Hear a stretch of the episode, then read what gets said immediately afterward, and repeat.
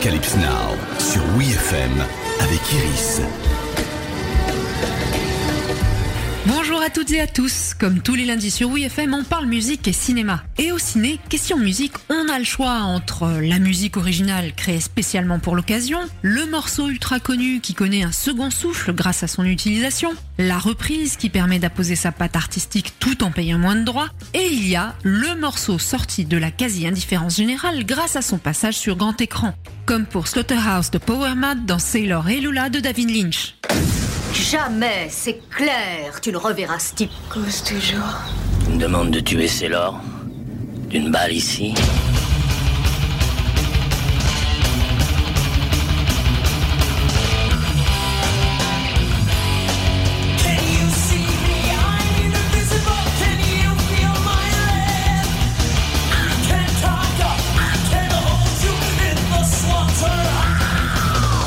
qu'il faut bien le dire, avant Sailor et Lula, Power Mad, c'est juste un petit groupe de speed metal de Minneapolis apprécié des critiques spécialisées, mais alors très très spécialisé. Et après, aussi. Mais entre-temps, David Lynch en a fait l'hymne de son thriller romantique déjanté, Palme d'or du Festival de Cannes 1990. Sailor est joué par Nicolas Cage et Lula par Laura Dern. Les deux jeunes amants quittent la Nouvelle-Orléans après la sortie de prison de Sailor, direction la Californie, avec à leur trousse la mère hystérique et toxique de Lula, jouée par Diane Ladd, la vraie mère de Laura Dern à la ville, un détective sur le retour et un tueur à gages acharné. Slaughterhouse de Power Mad, issu de l'album Absolute Power, sert de fil rouge et illustre certains moments clés comme un leitmotiv. L'agression fatale qui envoie Sailor en tôle, la sortie de prison, le bonheur d'être sur la route, ou encore une soirée en boîte pour une scène iconique tout en tension avec un Nicolas Cage borderline. Au second plan, le groupe Power Mad joue lui-même son titre avant d'être interrompu par Sailor, débecté que Lula se fasse importuner par un relou avant de se mettre lui-même à chanter Love Me d'Elvis Presley. You fellas have a lot of same power E had.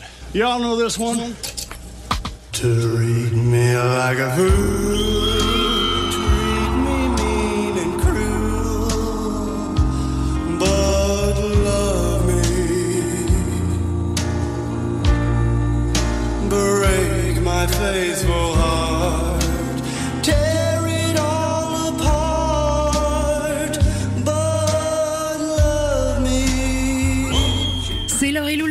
être le film de sa carrière où Nicolas Cage est le plus cohérent, capillairement parlant, mais aussi stylistiquement. Tout au long du film, l'acteur porte sa propre veste en serpent, hommage direct à Marlon Brando dans le film L'homme à la peau de serpent. Et pourquoi je vous dis ça? Parce que dans une réplique, il explique que cette veste est un symbole de son individualité et de sa foi en sa liberté personnelle. Un dialogue repris par la suite par le groupe punk The Vandals dans le morceau I Don't Wanna Change My Pants.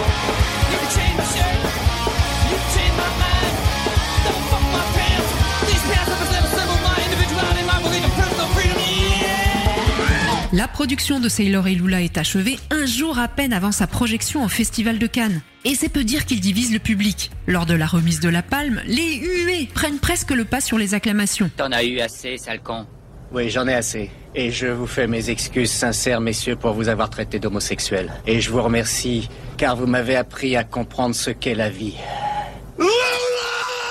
Quant à Cage, il fournit l'une de ses meilleures prestations et confirme, trois ans après Peggy Sue s'est mariée de Coppola, qu'il a un sacré brin de voix. David Lynch lui offre d'ailleurs le dernier mot du film en lui faisant chanter le générique final, une reprise d'Elvis Presley, Love Me Tender. Love me tender. Love me sweet.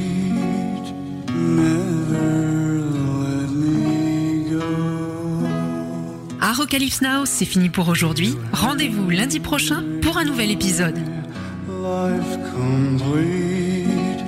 And I love you so. Retrouvez tous les épisodes d'Arocalypse Now en podcast sur wefm.fr.